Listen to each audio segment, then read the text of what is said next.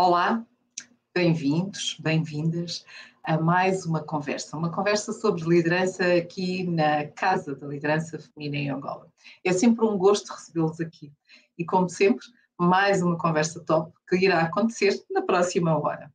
Hoje teremos connosco a querida Berta Montalvão.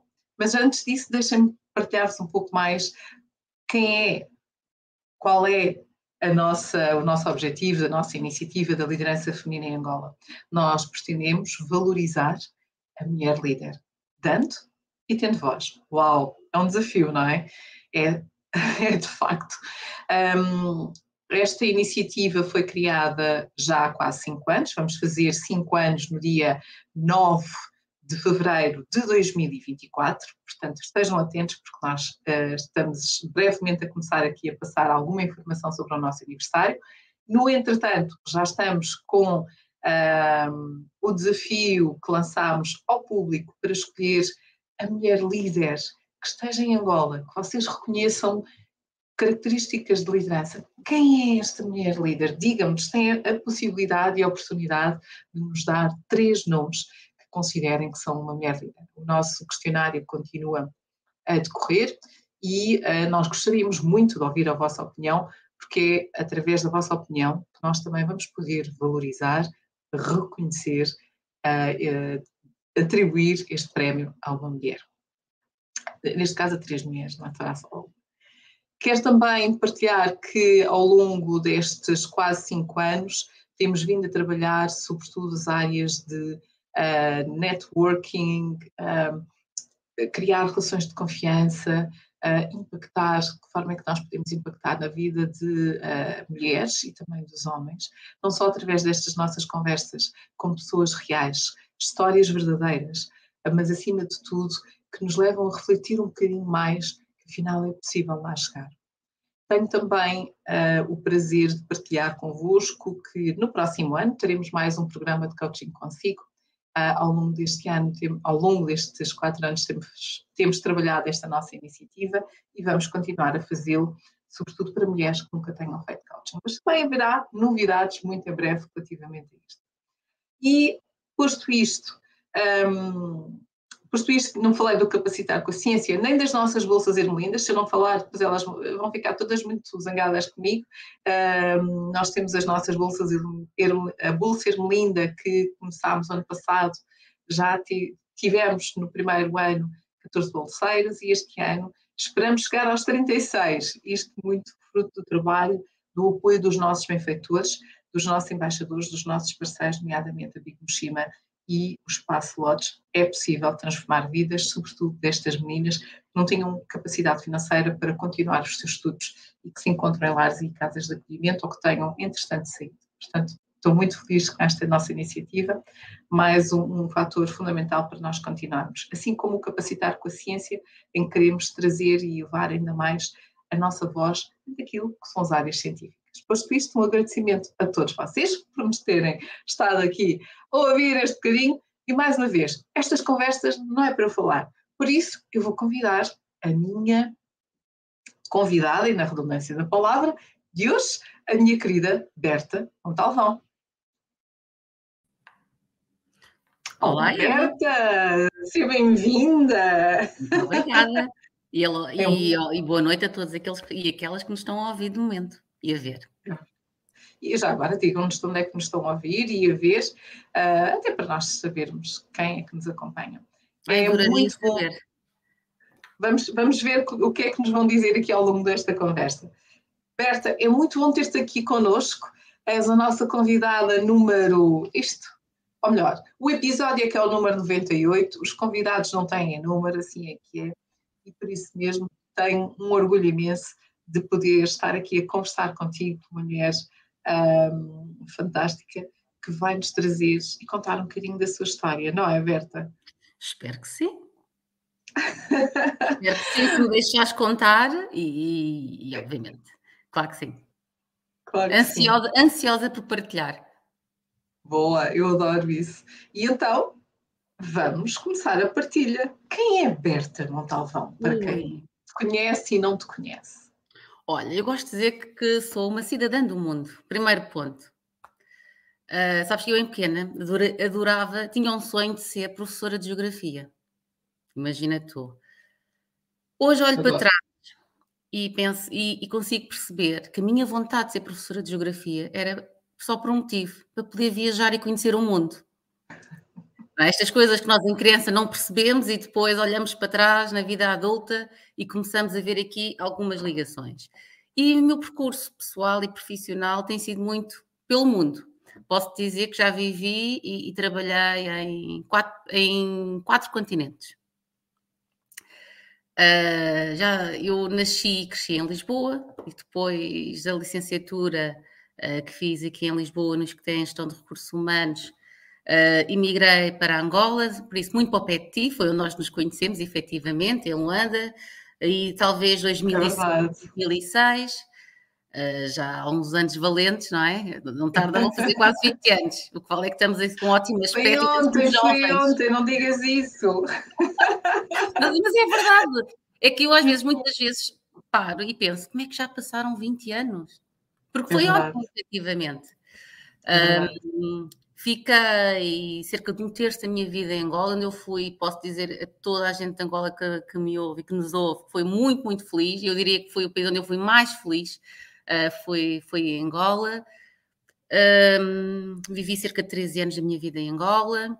Entretanto, já passei, nos últimos cinco anos, tenho estado uh, por Timor-Leste, sendo desses cinco anos, dois anos estive efetivamente a viver, os, os últimos três entre Lisboa e Dili, e este ano uh, tenho estado mais tempo, efetivamente, em Portugal. Uh, pelo meio, ainda tive uma temporada para me dedicar aos estudos na Austrália. Por isso, estes são os continentes e os países pelos quais onde eu já passei. O meu background, todo ele construído uh, na área da gestão de recursos humanos, minha área da licenciatura, e de facto eu considero-me sempre que sou uma felizarda porque trabalhei sempre nesta área, que eu adoro. Fui crescendo, um, comecei como estagiária, como todas as pessoas quando entram no mercado de trabalho, depois para funções mais administrativas, mais técnicas, e a partir, eu diria que 2011, 2012 foi quando eu comecei, efetivamente comecei a ter cargos de middle management e depois mais tarde top management, ou seja, fui progredindo na minha carreira naturalmente, com o tempo necessário uh, para assimilar competências, que eu acho que é muito importante. Nunca fui aquela pessoa que teve a, a, a, a vontade ou a ambição de crescer muito rápido. Eh, porque de facto sempre pensei que às vezes damos um passo maior que a perna e depois esbarramos e caímos ao comprido, eh, e de facto a incompetência vai ao de cima, quer a gente quer, tente esconder uh, por um lado, pelo outro, tentar nos tapar um bocadinho com os nossos colegas, com as nossas equipas, chegamos a um ponto que é limitado, efetivamente. E então um, olho para trás e, e, tenho orgulho do crescimento muito sólido que tive, sustentável também, um, e muito graças às empresas pelas quais eu passei, em primeiro lugar, as oportunidades que me foram dadas, em termos de, de participação dos projetos e à própria formação. Eu, nestes cerca de quase 20 anos de carreira que já tenho, uh, sou uma consultora nata, acho que o meu ADN é, é de consultoria, efetivamente, consultoria de gestão de recursos humanos, mas pelo caminho tive três anos de direção de recursos humanos, que também gostei muito, aprendi uma posição diferente, uh, e, que, que, me deu outra bagagem, uh, outros conhecimentos, outra experiência de trabalho.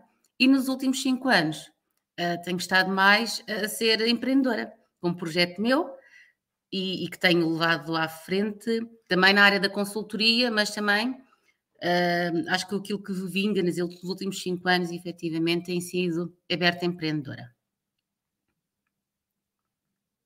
Não sei se respondi a tua pergunta. Claro que respondeste. E quem é, quem é esta Berta empreendedora no mundo dos recursos humanos, uh, que passou por estes continentes? Como, é que, como é que te vês hoje uh, nesta, nesta outra posição, não é? De estar do outro uhum. lado, quando já fizeste parte das organizações, para as organizações, continuas a trabalhar para as organizações, mas uh, como é que é ser para ti empreendedora? Olha, eu já trabalhei em empresas mais pequenas, empresas mais familiares, multinacionais, um, com posições de, de enfim, com, com, contacto a nível internacional. Uh, tive a felicidade também em, em diferentes setores.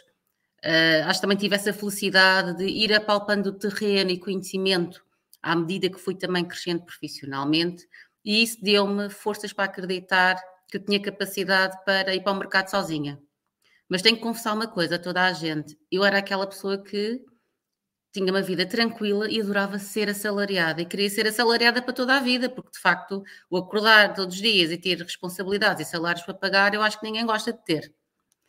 Um, e então nunca me vi até, até, eu diria até sair de Angola, por isso desde até 2018, nunca sequer coloquei a hipótese de me tornar empreendedora, por isso este desafio também foi recente e, e surgiu por acaso com a minha saída de, de Angola.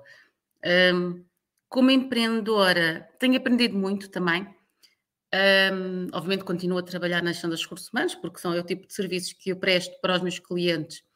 Um, mas, por outro lado, uh, ganhei todo um conjunto de valências na área financeira, na área da logística, na área administrativa, na área do business development. A comercial eu já tinha, porque, como consultora, já tinha uh, todo um contacto muito direto com, com, com os clientes um, e gosto de estar muito neste, neste papel. Também não vou mentir que há dias que eu acordo e pá, vou largar tudo e vou voltar à vidinha santa que tinha de ser assalariada, porque nem sempre é fácil. Uh, e estamos sempre expostos a outros desafios, a barreiras, a limitações. Um, sei lá, o, ano, o 2020 e o 2021 eh, por exemplo, e na altura eu estava em Timor-Leste, não tive praticamente projetos, mas eu sempre tive o otimismo de, ok, posso não ter projetos, em termos, se calhar, profissionais, posso estar mais, mais parada, mas vou utilizar este tempo para me reinventar, para pensar em outras coisas, fazer outros, outro tipo de projetos, dedicar-me a, a, outras coisas que, se eu estiver a full das 9 às 5, ou seja lá o, do, o tipo de horário, eu não tenho tempo para pensar. E por isso, olho para trás uh, com a felicidade de dizer, ok, em termos se calhar financeiros e profissionais, o Covid para mim não foi espetacular, mas deu uma tranquilidade e tempo para eu pensar e organizar aqui algumas ideias. Um, ideias essas que espero também que se venha a concretizar até ao final do ano. Não vou dizer já o que é que é, mas pode ser que haja também novas surpresas sempre empreende, no empreendedorismo, ainda. Por isso acho que não é desta que volta ao mercado de trabalho. Ainda não. Não sei, não sei, mas vamos ver. Olha, eu estou a ouvir e, como é óbvio, estou-me a rever naquilo que tu estás a ouvir. Acredito, que, acredito. Uh, isto para mim é muito mais recente, não é? Portanto, eu estou uhum. no meu primeiro ano, faz agora eu, eu, eu, oficialmente que é a partir de 1 de janeiro de 2023, uhum. portanto há 10 meses. Um, esta mudança, eu continuo a dizer, eu ainda estou em fase de transição de carreira e, portanto, okay. todo este processo de reaprendizagem, de reposicionar, uh, como tu passaste há cinco anos atrás e agora estás-te a reinventar, eu ouvia-te e estava a rir cá para dentro, exatamente por, essa, por esse sentimento de. Hum. Olha, temos aqui, eh, eh, temos aqui uma, uma questão que eu acho que calha muito bem, da Nayol. Olá, Nayol, bem-vinda. Estamos a, a acompanhar. Hum, qual é o sabor da independência? Qual é o sabor da independência? Obrigada, obrigada, Nayol, pela pergunta. Olha, é ótimo, não vou mentir. Não vou mentir. Um, eu sou uma pessoa de, de hábitos, de rotinas uh, muito, muito permanentes. E eu continuo a acordar entre às seis, seis e meia da manhã, inclusive aos domingos, eu acordo às seis e meia da manhã e digo o que é que eu estou aqui a fazer, eu, mas não volto a dormir, por isso uh, eu acordo sempre muito cedo. Um, eu, quando estava, uh, e eu agora estou em, estou em Lisboa de momento, mas quando estava uh, a viver em Timor e, obviamente, eu ia trabalhar para o escritório, agora trabalho em casa e remotamente. Mas mesmo assim, não é por isso que eu não, não, não, não deixo de cumprir os meus horários e os meus deadlines, porque acho que isso para mim é fundamental e, obviamente, uh, é a minha obrigação uh, perante, perante o cliente. No entanto, gosto desta flexibilidade. Se uh, quiser almoçar, ter um almoço durante três horas, se quiser ir lanchar às quatro da tarde com uma amiga, por exemplo, um, e isso é, é realmente uh, o melhor que eu acho que eu, que eu, posso, que eu trago desta liberdade e, e trabalhar por conta própria. Mas também sinto muita falta uh, da rotina, uh, das reuniões com os colegas, um, do ambiente, obviamente, do ambiente corporativo. Um, mas eu também sou aquela pessoa que aceito muito facilmente as minhas, as minhas decisões e as consequências delas. Por isso, não olho para trás. Uh, e a partir do momento que eu tomo uma decisão, eu parto o retrovisor e, e olho em frente. Adorei a expressão, a partir de. Adorei a expressão. Vamos sempre olhar para trás e pensar eu perdi, não é? Ou uh, não vamos a lado nenhum. Por isso, eu tento sempre uh, maximizar e capitalizar a situação que eu tenho hoje. Se a minha situação hoje é de liberdade, é de flexibilidade, eu vou aproveitá-la. Se depois se tiver que trabalhar às 10 da noite, também vou compensar às 10 da noite. Se tiver que trabalhar ao fim de semana, também irei fazê-lo. Mas em termos de work-life balance, efetivamente, uh, eu diria que estou na melhor fase da minha vida. Ai, adoro, adoro. Tenho a pressão quando tenho os deadlines, naturalmente, mas sim, mas consigo parte, gerir, consigo gerir. Olha, dou-te um exemplo. As, as, pessoas que me conhecem melhor dizem uh, que estou aparentemente até, não é? Uh, menos estressada, falo com mais tranquilidade, com melhor aspecto, porque não estou sempre não estou com aquele aspecto sempre cansada ou estressada, e isso um, deixa-me deixa feliz. Deixa-me feliz, porque o trabalho nunca vai acabar. Então, isso mostra que eu consigo uh, ter o, o balanceamento uh, das duas atividades e não contente com o meu tempo livre. Agora, recentemente, candidatei-me ao doutoramento e entrei, já viste? Por isso tenho aulas até às 10 e meia da noite, não contente, ainda fui arranjar mais um hobby para, para me entreter. Parabéns, Berta. Obrigada. Acho que, acima de tudo, uh, aquilo que tu estás a passar também como mensagem é que, apesar dos desafios e dessas inconsistências, acabaste por, como tu disseste há pouco, reinventar-te e trazer ao de cima outras oportunidades que mais posso eu fazer, de que forma diferente posso fazer, uh, e certamente o, o, mestrado que estás a fazer é um exemplo. Mestrado não, desculpa. Doutoramento. Olha, Ora, mas, é, é, deixa-me só complementar para quem está a ouvir, que acho que é importante, que é uhum. uma palavra de uh, solidariedade, não é? Claro que nem mesmo se, se, se, que, a gente esteja a trabalhar por conta do outro ou sozinhos, nem sempre as, co as coisas correm da, da, forma como nós gostaríamos que corressem. Uh, eu acho que nestes cinco anos, apesar de estou aqui toda feliz com a liberdade, naturalmente todos temos contas para pagar e responsabilidades para que temos que, temos que assumir. Uh, mas sempre olhei para o futuro com otimismo.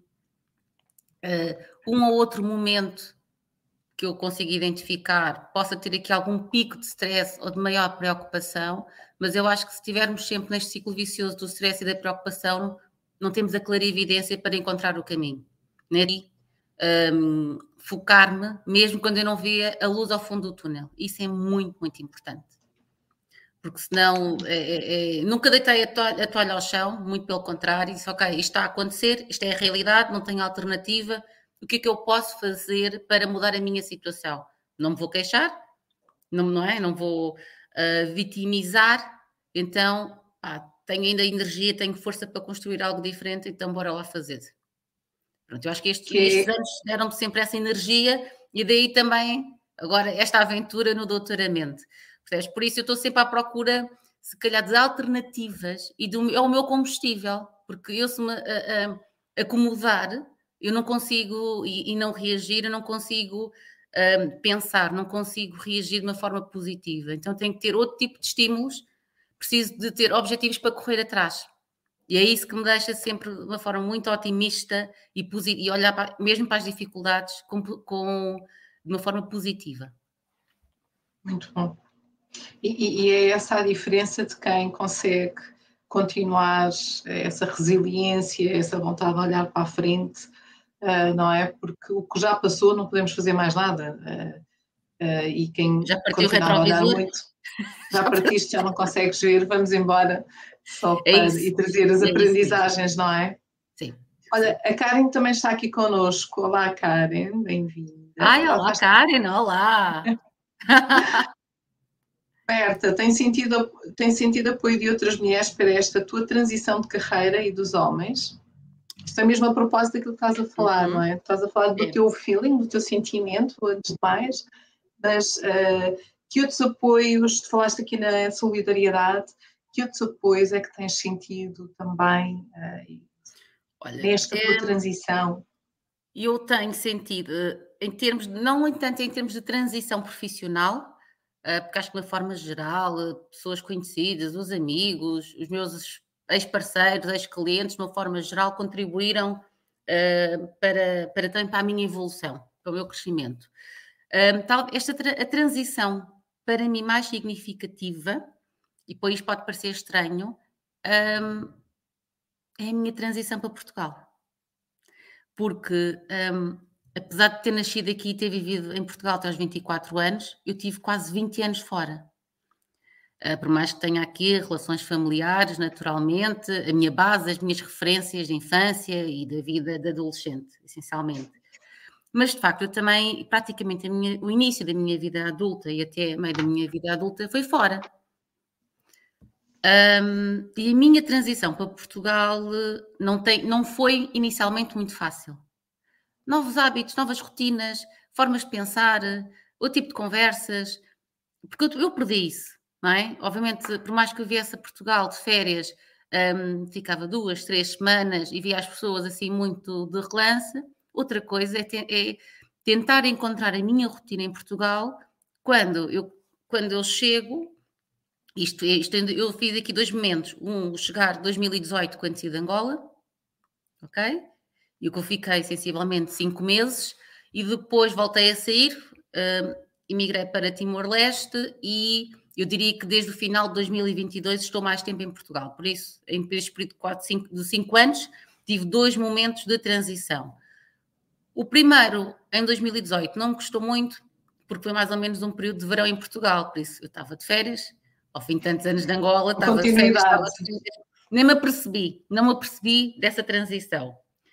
Uh, e depois em outubro, por isso agora faz agora exatamente cinco anos, saí, por isso não, não senti tanto. Desta vez, e por isso eu já quase há um ano que estou mais tempo em Portugal, senti, senti que não tinha espaço nas, nas rotinas das pessoas que eu deixei para trás, uh, senti que não tinha espaço nas conversas das pessoas uh, que eu passei a estar menos tempo e a conhecer menos, não é? Porque não acompanhei, não acompanhei a sua evolução, o seu crescimento. Uh, senti que perdi espaço no mercado de trabalho. Uh, as pessoas não me conhecem, eu não conheço ninguém. E foi de facto aqui necessário recorrer a outros mecanismos para voltar a recuperar, e vou pôr muitas aspas a tudo aquilo que eu perdi, porque acho que eu não perdi nada, simplesmente afastei-me uh, por inerência, essencialmente, da, da, minha carreira profissional. E, de facto, uh, o conhecer pessoas novas tem-me ajudado nessa integração e a Karen é uma delas. Curiosamente, eu conheço a Karen por intermédio da irmã que estava a, a trabalhar e a viver em Timor-Leste. E por isso, nós achamos muitas vezes que vivemos isolados e, e, e, Timor é uma ilha muito pequenina, tem 1,3 milhões de habitantes e de repente conheço uma pessoa que está em Portugal e que me apresenta e que, entretanto, também eh, me leva a conhecer outras pessoas, a integrar no mercado, no mercado aqui em, em Portugal. Uh, por isso, nós vivemos num, numa aldeia global em que toda a gente conhece toda a gente.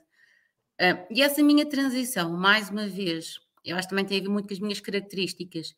Eu sabia desde sempre que ia ser difícil, porque tive outros colegas, outros amigos que, que emigraram e que e decidiram regressar ao país de origem e todos, e de uma forma geral, sentiram as mesmas dificuldades, independentemente uh, do país do, de onde saíram e do país onde estiveram a trabalhar. Porque acho que é normal. Ainda ontem conheci uma pessoa um, da Argent do, do México uh, que já trabalhou no Brasil e, agora, e é um recém-chegado a Portugal, uh, e a pessoa dizia-me: Alberto, eu não me vejo voltar um dia ao México porque eu acho que vou chegar e, e, e vou estar completamente desenquadrado. Por isso, eu acho que isto são as dificuldades não é as dificuldades, mas um, as barreiras que se encontra uh, quando decidimos emigrar, temos que saber uh, lidar com elas, uh, mais uma vez, e encontrar caminhos para nos adaptarmos e ajustarmos. E, e sim, para responder à Karen, tanto homens como mulheres têm-me ajudado nesta transição, nesta minha readaptação a Portugal, que não deixa também de ser o meu país, eu tenho dupla, nacional, dupla nacionalidade, sou portuguesa, sou timorense e tenho uma nacionalidade de coração, que é Angola, hum, mas de facto hum, tenho, tenho tentado também, hum, aos poucos, reintegrar-me aqui no, no meu país. Acho que esse é um dos grandes desafios que quem sai apesar de ser, depois tem que se voltar a recriar, a readaptar. Temos aqui também a Augusta a partilhar um pouco essa experiência. Olá, Augusta, também conheço, do Brasil. estou atravessando exatamente pelo mesmo, estou de volta ao Brasil, meu país de origem, depois de 15 anos fora. E essa viagem de volta foi a viagem mais desafiadora que fiz. Porque nós também não somos os mesmos, não é? Não, não somos os mesmos. Temos a ah, Elodie. Ai, tão querida, pessoas, pessoas tão queridas que eu conheço, tão queridas. Oh, é verdade. Partilha ao mesmo, não é? Elodie foi minha, é, foi minha colega numa das empresas pela onde eu passei, em Angola. E, e isto faz-nos uh, uh, sempre, eu penso que o mais interessante neste processo todo, e, e estando nós aqui num espaço a falar sobre liderança, uh, nesta tua oportunidade, porque acho que também há estas oportunidades, não é? Da, desta multiculturalidade que encontraste. Um, como é que os líderes te influenciaram? Agora que olhas um bocadinho para trás e podes ver as experiências que tiveste nos, uh, nos diferentes continentes, como é que tu olharias para as lideranças que tiveste? Olha, eu primeiro que tudo, eu se não saísse por vontade própria, tinha, tinha que ser obrigada, porque eu tinha mesmo que sair, tinha mesmo que sair. Lá está, voltando à criança, a tal, a tal, a tal, a tal vontade de ser professora de geografia já cá andava, não é? Este bichinho já cá andava. E se eu pudesse voltar atrás, faria tudo exatamente igual. Porque hoje sinto-me uma pessoa mais completa, com mais mundo, uh, com outro tipo de visão, outro tipo de resiliência, competência, uh, mais flexibilidade e tolerância, acima de tudo. E acho que isso também torna uma pessoa, a meu ver, mais completa para mim própria, para os meus e para as pessoas que trabalham comigo. Em termos dos líderes, hum, eu não quero referir os meus líderes de uma forma geral, mas fui-me cruzando sempre com diferentes líderes. E de facto, hum, há tão bons líderes espalhados pelo mundo que, de, acima de tudo, a bagagem que trazem e eu, aquele, aquele tipo de líderes com o qual eu me identifico mais são os líderes que já tiveram uma experiência de viver também fora. Uh, porque, de facto, uh, a nossa conversa é mais de igual para igual. Mais uma vez, e voltando ao caso da pessoa uh, recém-chegada a Portugal, vinda do México, que eu conheci ontem, num evento, falámos, à hora do almoço, porque estávamos a partilhar a mesma mesa, e uma pessoa que eu não conheço lado nenhum, é um CEO de uma multinacional em Portugal, diz, Alberto, eu percebo exatamente o que é, o que, é que me está a dizer. Eu, eu dizia-lhe, eu também percebo exatamente o que é que me está a dizer. Por isso, não quer dizer que os líderes... Fala-se uma mesma linguagem, não é? Porque não quer dizer que só os líderes só que conhecia em Angola, os angolanos que nunca saíram, em Portugal, etc., não tenham nada de novo ou diferente para, para adicionar. Claro que têm. Mas se me perguntar se eu tenho, se eu tenho alguma preferência, uh, tem que ser, para mim, tem que ser um líder com o mundo também. Um, e para mim não é fácil, e, mas, mas que, que, é, eu já trabalhei na Europa, já trabalhei em África, já trabalhei na Ásia. Eu não tenho um botão que liga e desliga. Não é? Olha, agora põe a cultura angolana, agora põe a cultura timorense, agora põe a portuguesa. Não tenho.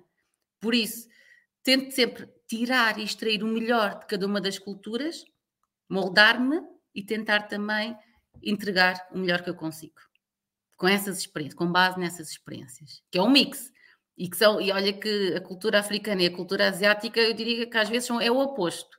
E como é que tu geres esta diferença cultural, este choque cultural? Imagina, eu saí da África para a Ásia. Um, e é muito diferente, muito diferente. Mas uh, tentei, obviamente, encontrar aqui um, um meio termo para me adaptar e, e, obviamente, e para não ter um choque cultural tão grande, acima de tudo. Não é? Eu digo, a Europa, estar aqui, a Europa aqui no meio ajudou a balançar aqui algumas características, algumas características de parte a parte. Ah, e há pouco gostavas, já que estamos a falar de lideranças, quem são os líderes que te inspiram? Olha, eu tenho um, tenho vários, uh, mas há um, e esse é o number one, e, e, é o que eu refiro sempre. Aliás, eu tenho um quadro uh, aqui em casa que está à minha frente, por isso eu olho todos os dias para ele. Uh, já tive, inclusive, a oportunidade de partilhar uma fotografia deste quadro com o bisneto dele, e o líder que me inspira é o Nelson Mandela.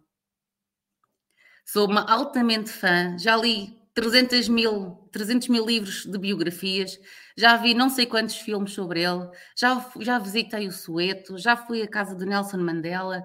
Uh, eu absorvo tudo, sou uma esponja que anda ali a gravitar à volta do, do Nelson Mandela. Por tudo, pela história, pelo carisma, pelas atitudes, um, pela coragem, uh, pela inteligência emocional, há tantas características um, que eu acho que ele consegue reunir muitas características que muitos outros líderes têm. E até agora os anos vão passando e ainda não consegui identificar outro. Me inspirasse tanto como o Nelson Mandela. Ainda por cima é africano, por isso acho que está tudo dito. E fico feliz que seja africano. Muito bom.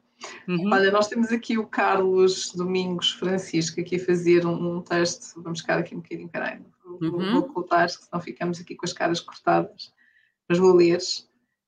Um, liderar internacionalmente também traz desafios, como lidar com barreiras culturais, questões de logística e a necessidade de se manter atualizado sobre questões globais.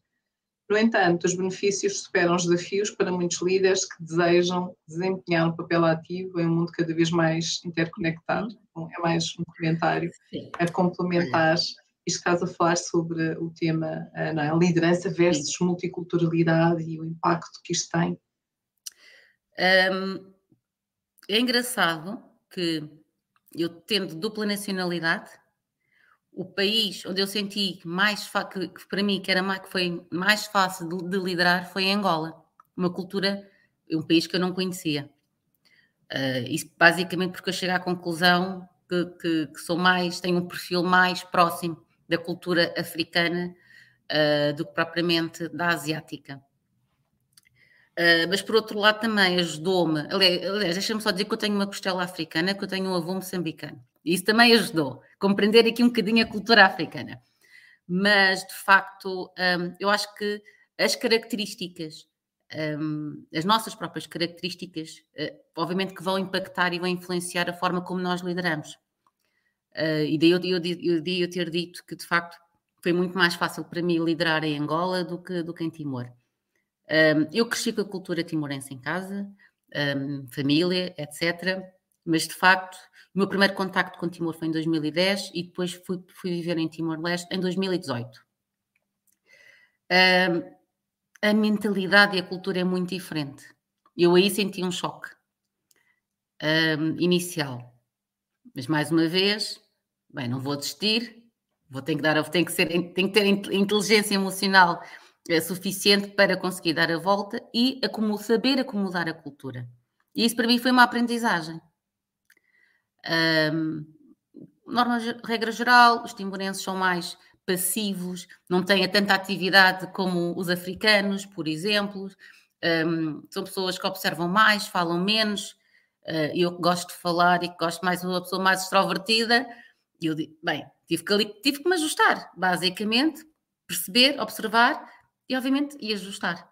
E hoje, obviamente, mais facilmente já, já compreendo um, a, cultura, a cultura do país. Mas não foi fácil. Uh, uh, à medida que fui também trabalhando e desenvolvendo a minha atividade em Timor, tive também a oportunidade de ter experiências e contactar com outras realidades asiáticas, nomeadamente a, a, Indonésia, a Singapura, mas aí Singapura é muito mais ocidental, se bem que ainda tem traços muito asiáticos, a própria Malásia, a Tailândia, o Vietnã, um, e que também é uma multiplicidade de culturas, mas no, no overall é Ásia, e há um padrão, há um padrão de comportamentos asiáticos, mas depois, um, sendo um país mais aberto um, a pessoas do, do Ocidente, isso também vai, obviamente, ter aqui algumas variações na própria cultura, na forma de trabalhar e na forma de estar das pessoas. E de facto, andamos em Singapura e vemos, e vemos uh, muitos europeus e países de outras nacionalidades que não só da Ásia.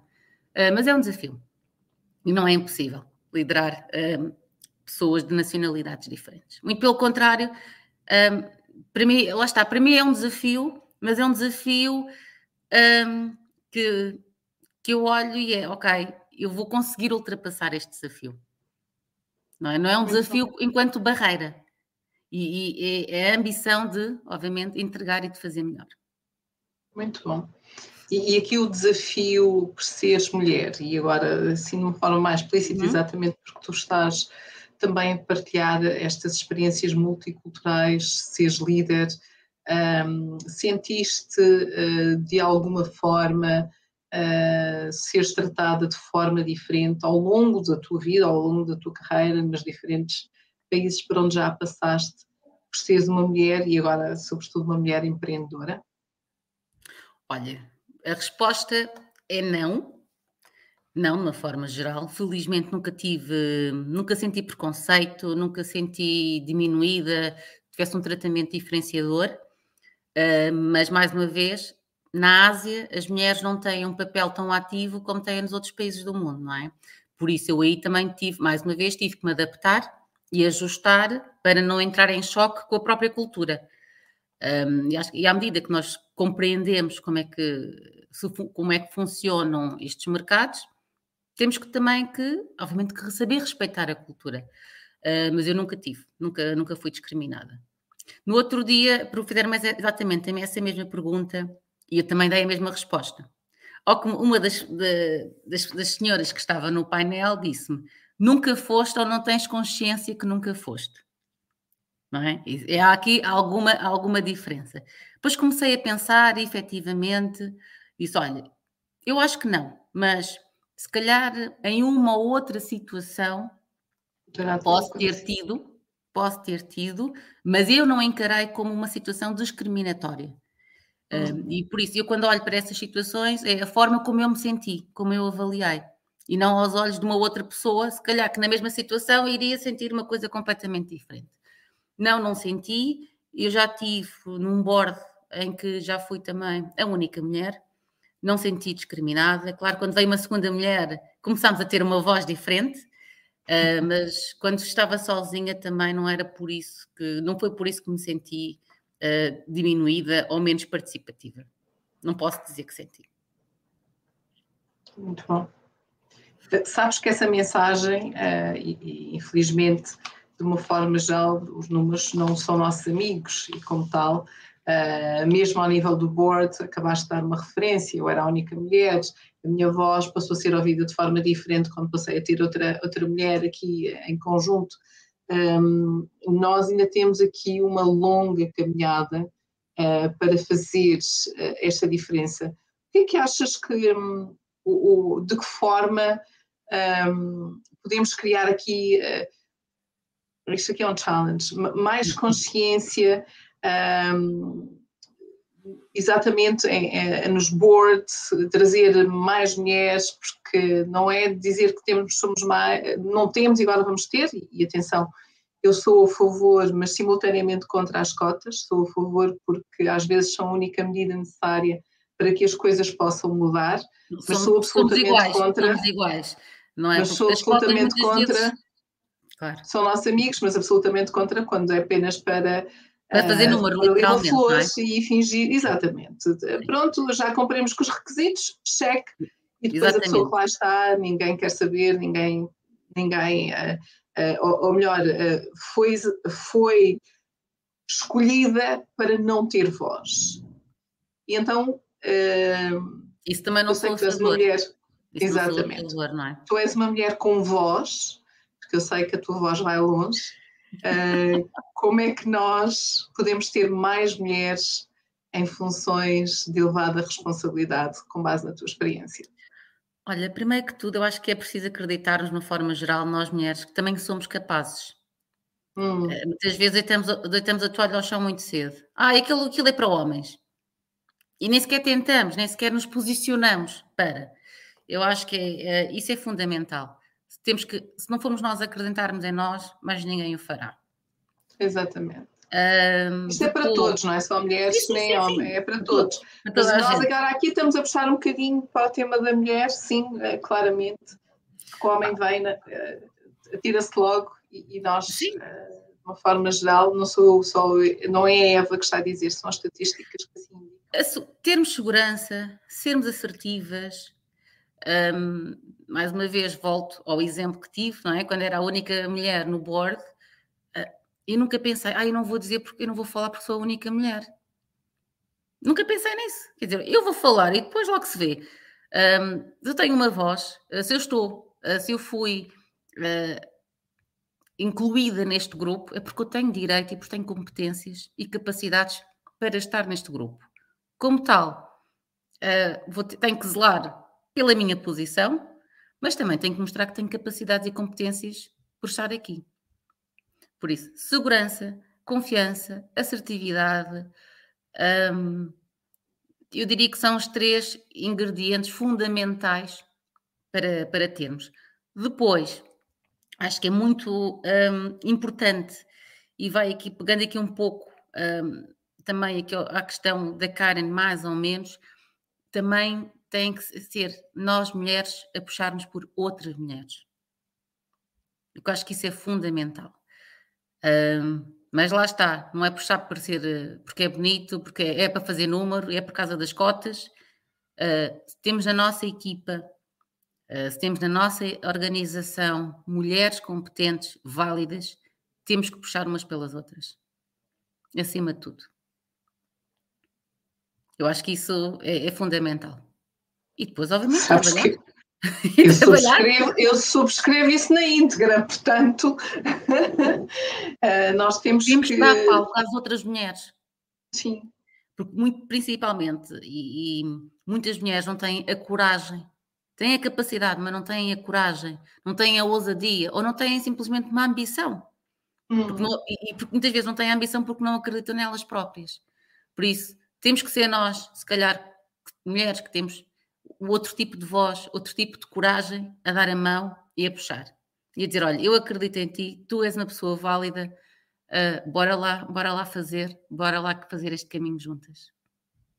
E eu diria que isto vem naquela expressão que muito pouco se utiliza, que é o sororidade, não é? O apoio entre. Aqui utiliza-se muito uh, o conceito de irmã, mas eu, eu, eu, às vezes não quero ser tão extremista, mas é o apoio genuíno sim, sim, também sim. a Karen aqui falou da questão da genuidade, de como é que nós uh, realmente nos apoiamos umas às outras, alavancamos umas às outras, porque assim vamos ser claramente a uh, poder fazer a diferença de uma forma construtiva. E não é porque somos melhores que os homens ou, ou, ou, piores, é? é porque temos possibilidade de poder estar em espaço e fazer essa diferença. E, portanto, Berta, é por isso que estás aqui. Obrigada. Obrigada. Nós tendencialmente trazemos pessoas, e, e, eu acho que isto é tão importante, que também tenham estes valores, não é? Uh, uhum. Que nós nos identificamos, porque a tua história de vida permite a outras pessoas perceberem que há desafios, que não é fácil, mas que é possível. E é tão bom ter-te aqui connosco. Obrigada. não é fácil para uma miúda de 24 anos abrir a porta de casa e dizer à oh, mãe, pai, adeus, vou para Angola. E pronto, eu tinha 25. Não é? Um, mas lá está. Uh, o desafio, a coragem, a loucura também, pelo caminho, não é? Fez-me arriscar. Pai, se não corresse bem, eu vinha para casa feliz oh, da vida, mas... eu tentei, espetáculo, não há problema nenhum. Um, a, a é diferença entre nós as duas, desculpa gostar-te, a diferença entre nós as duas é que eu ainda cá, eu continuo por aqui Uhum.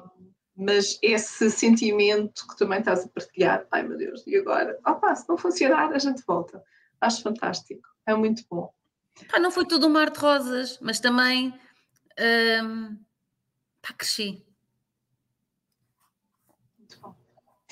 Olha, e falar em crescimento, uh, a Augusta tem aqui uma questão. Qual foi a situação, a ver se não nos, não nos cortamos, uhum. Uh, qual foi a situação mais desafiadora, difícil, seja pessoal ou profissional, pela qual já passaste na vida e que aprendizagem essa situação? Ui, tantas. Olha, uma que eu já referi há pouco, uh, ter um negócio por conta própria, agora vem o Covid, não estava na equação, para tudo, fecha tudo.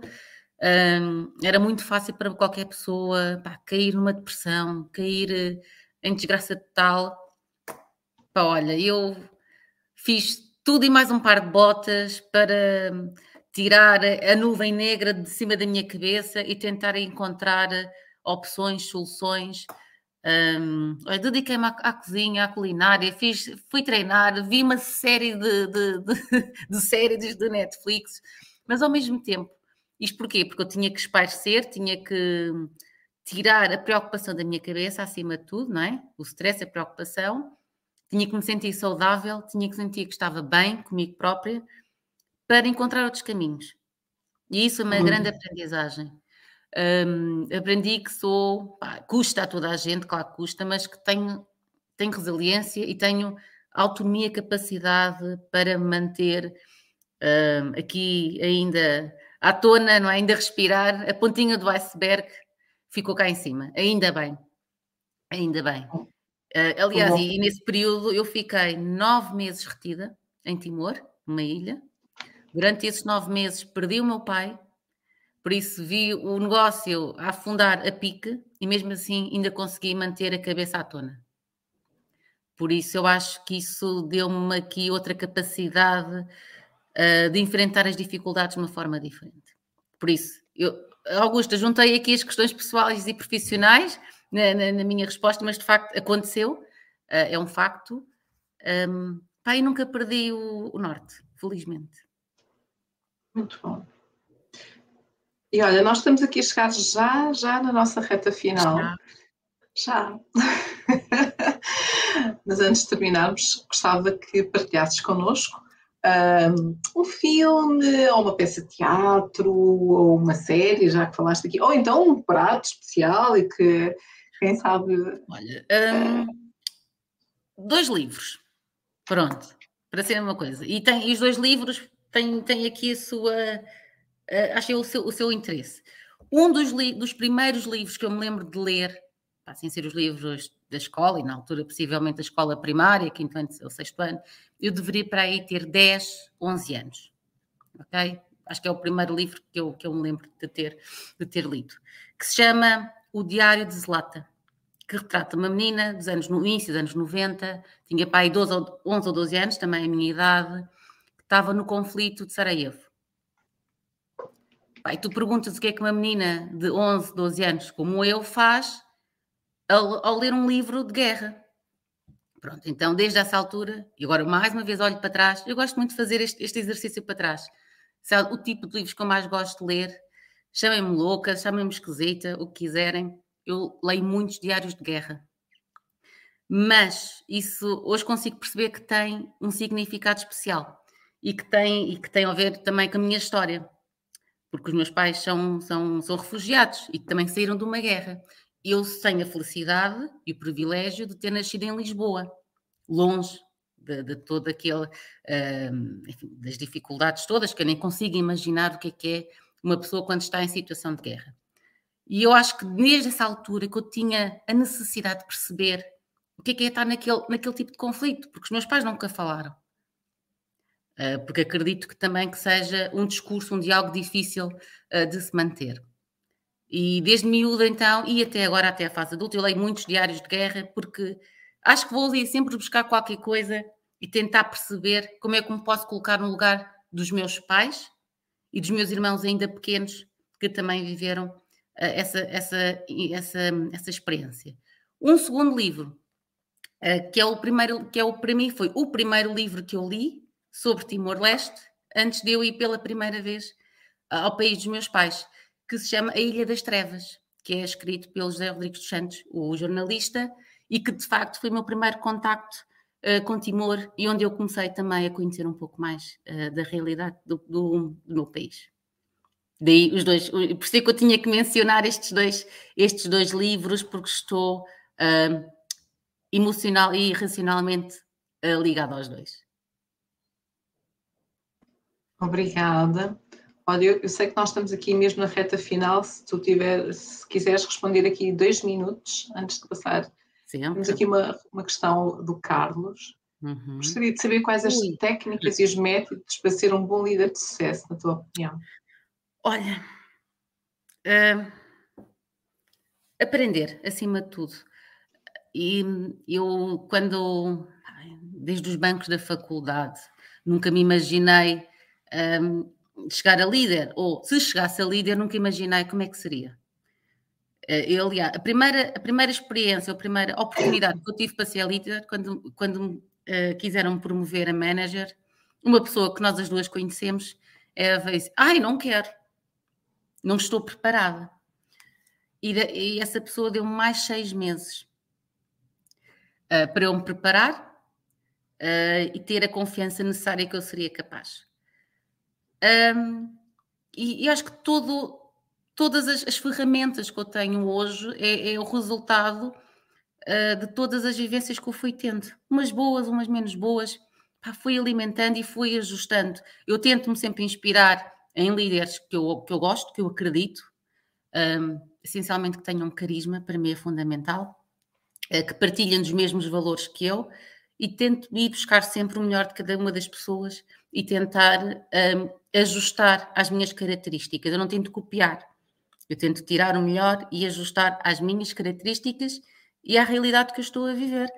Uh, não é? Ou seja, eu já vivi em diferentes países, se calhar as mesmas ferramentas não posso usá-las da mesma forma, porque tem impacto diferente nas pessoas, tem impacto diferente no contexto ou no país. Por isso, tento reunir uh, o melhor de cada uma das situações e implementar. E mesmo, e mesmo se chegar à conclusão que não funciona, vou tentar e vou buscar outras. Não tenho assim uma, uma varinha mágica e uma resposta um, diferente para dar, mas tenho as minhas. Vou usando, vou adaptando. Já vimos que és aqui uma pessoa bastante flexível, senão não terias chegado onde chegaste. Olha, aprendi, aprendi. E, e se tiver aqui pessoas da minha ex, das minhas ex-equipas, elas sabem que eu era assim tudo eu podia ser tudo menos flexível e, e aprendi. E aprendi. Eu acho que, aprendi. eu acho não, eu, eu conheci-te nessa altura, portanto, é verdade. aprendi. Mas lá está. E também respondendo ao, à pergunta anterior, foi o caminho que fiz. Fui aprendendo. E percebi que se calhar o ser muito rígida não funcionava, não funcionava com as equipas, perdia as equipas, o resultado não era espetacular e também tive que trabalhar essa minha flexibilidade. Mas mas se calhar era porque era a forma que eu, na altura, se calhar não sabia ser líder, então queria impor. Mas todos nós vamos aprendendo. A, a liderança é um processo contínuo, é uma caminhada. nós temos de considerar que já somos o líder que, que somos e uhum. ainda bem consolidar esse estilo de liderança e depois dar a oportunidade. O que mais posso eu fazer? De forma é que eu posso crescer e construir? Mas também não passar do 8 para 80, não é? Hoje, hoje, hoje é verde, amanhã é vermelho. Era super controladora e agora, pá, não me chateiem, vocês façam, agora é, é super autonomia. Por isso, evolui muito, evolui muito também. Muito a maturidade bom. ajudou. Muito bom. Berta, estamos mesmo na nossa reta final, mas antes de fecharmos, eu gosto sempre de partilhar aquilo que levo com os meus convidados, quem nos está a assistir, e digam-nos de onde é que estão. Uh, nós começámos com esta pergunta logo do início. Ninguém respondeu? Uh, não, por acaso não, ninguém colocou nada. Vão fazendo aqui as questões, Brasil, mas temos Portugal, Angola, Brasil, pelo menos três países é que temos. Sim. Então, para nós ficarmos a saber onde é que vocês estão, uh, digam-nos que eu depois no final, mesmo antes de terminar, já, já, já vamos ler aqui os, nos comentários. Eu gosto sempre de fechar uh, as nossas conversas partilhando aquilo que eu levo desta conversa. Pode ser? Uhum, pode, estou ansiosa para ouvir.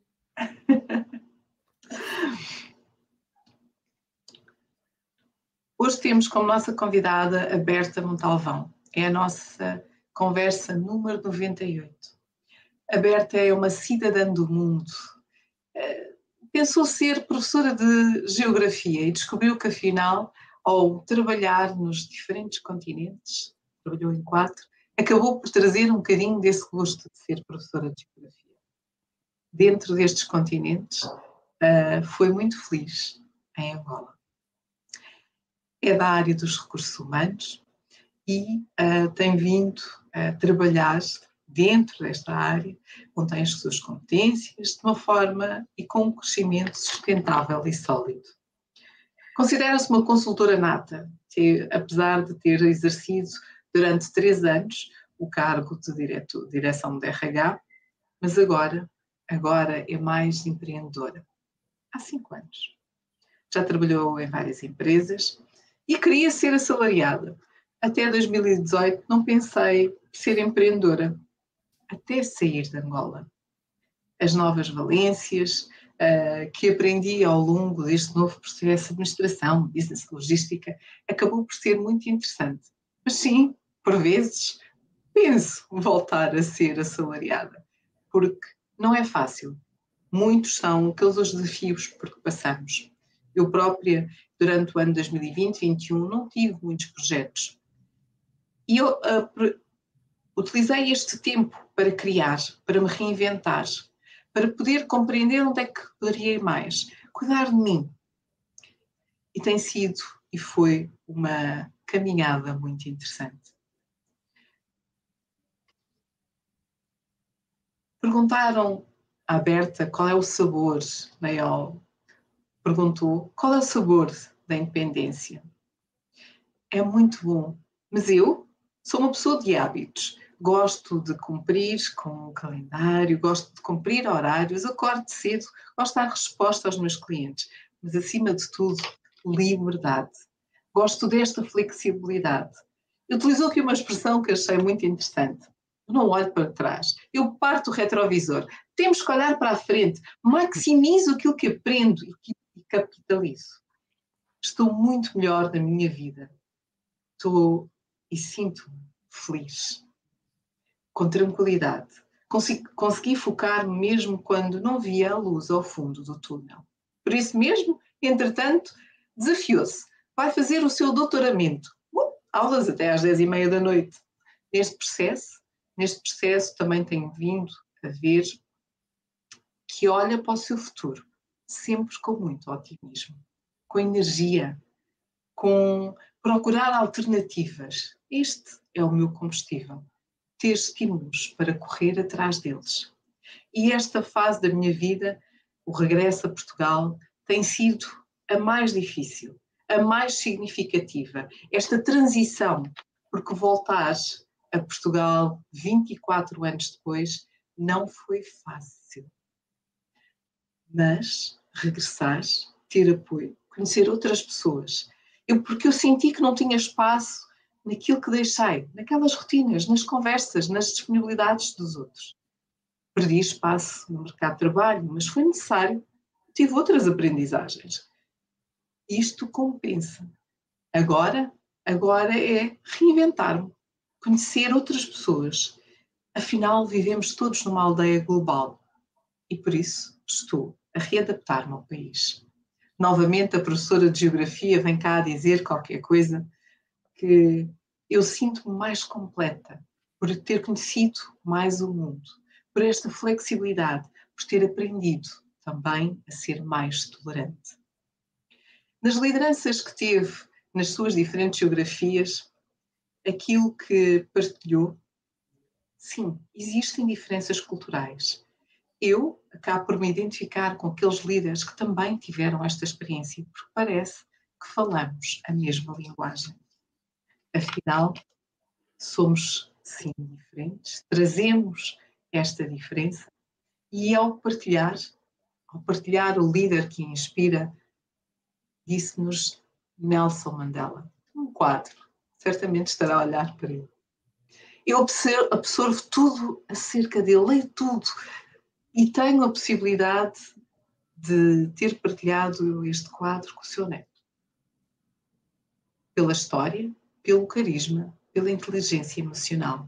É simplesmente um líder que me inspira verdadeiramente. Partilhou-nos também que Angola foi o país mais fácil de liderar e que quando esteve em Timor, apesar de ter a dupla nacionalidade, apesar de ter vivido com a cultura em casa, o primeiro contacto com Timor foi em 2010 e depois foi viver em 2018.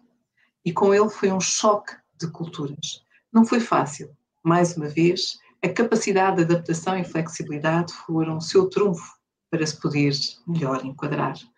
Nunca senti preconceito, nem diminuída por ser mulher. Adaptei-me, ajustei-me.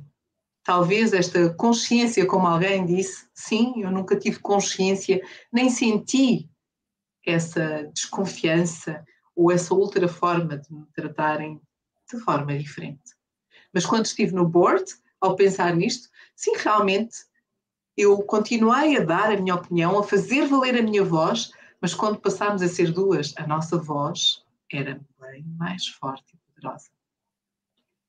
Por isso, partilha connosco a importância para nós, sobretudo esta mensagem para as mulheres, de terem confiança, segurança, assertividade. São três elementos fundamentais, porque nós mulheres devemos simplesmente puxar umas pelas outras, apoiar-nos, dar a mão e puxar e acreditar. Dizer, acredito em ti. São tudo aprendizagens. Também eu aprendi que, mesmo tendo um negócio, depois do Covid, a possibilidade de ter-me dedicado à cozinha, treinar, de ter que espairecer, acima de tudo, de cuidar de mim, de me encontrar. Esta minha autonomia e resiliência para continuar sempre, olhar lá para a frente. Partilhou connosco dois livros. O Diário de Zelata, que faz-lhe sempre recordar um bocadinho da história dos seus pais, que são refugiados, seus irmãos mais pequenos, apesar de Berta ter nascido em Portugal. Diário de Guerra e A Ilha das Trevas. Li este livro um pouco antes de ter regressado a Timor e conhecido o meu país. Por fim, diz-nos que ser um bom líder é reunir o melhor de todas as situações e aprender. Berta, isto é aquilo que eu levo hoje da Boa. nossa conversa. Muito bom. Da tua partilha. Queria agradecer-te a ti e a todos Muito que nos acompanharam. Já agora, deixa, deixa-me espreitar o que é que, de onde é que estão. Uh, uh, não tivemos muitas respostas, mas pronto, Portugal, Portugal, uh, Angola. e, e, a falarem bem e, e, e a darem-nos os parabéns também por este belo. Boa. Este resumo só seria possível pela convidada fantástica que foste partilhar aqui um pouco da tua história aqui na nossa casa da liderança feminina em Angola. E mesmo antes, antes, antes de fecharmos a nossa casa, um, uma mensagem final para quem nos ouve. Ui, uma mensagem final agora, deixa-me pensar. Pá, sejam felizes. Sejam felizes, vivam com tranquilidade. Problemas há muitos, vão sempre existir. Um, tentar dar a volta sempre por cima, olhar sempre para o lado otimista. Eu vejo sempre o copo meio cheio. Mesmo que ele esteja vazio, está sempre, está sempre meio cheio. Ajuda-me, ajuda, não é? A pensar que conseguimos a, a inverter a situação e dar a volta. Eh, só tenho que mandar uma mensagem de otimismo e positivismo. Não podia ser diferente. Eu agradeço essa tua mensagem, todos nós agradecemos. Foi um prazer imenso ter-te aqui connosco. Eu que agradeço. Um abraço, sim, um beijinho. Olha, da distância de Lisboa para Luanda. que estou cheia de saudades de Luanda. Um beijinho. Olha, quem sabe vens cá passar uns dias quando for o nosso próximo aniversário aqui, quem sabe, quem dia sabe. 9. Sabe, faz-nos aqui uma surpresa, seria muito bom. Uhum. Eu então vou agradecer à Berta por ter eh, estado aqui connosco e partilhar um pouco da sua história e um, vou também agradecer a todos que nos acompanharam hoje para mais uma conversa sobre a liderança, a nossa conversa número 98. Acompanhem-nos, sigam-nos, se ainda não subscreveram a nossa página, façam. Uh, estas conversas tiveram o suporte da, da Celtec e da CELS e será um prazer revê-los na nossa próxima conversa, nossa conversa número 99. Um até. Beijinho.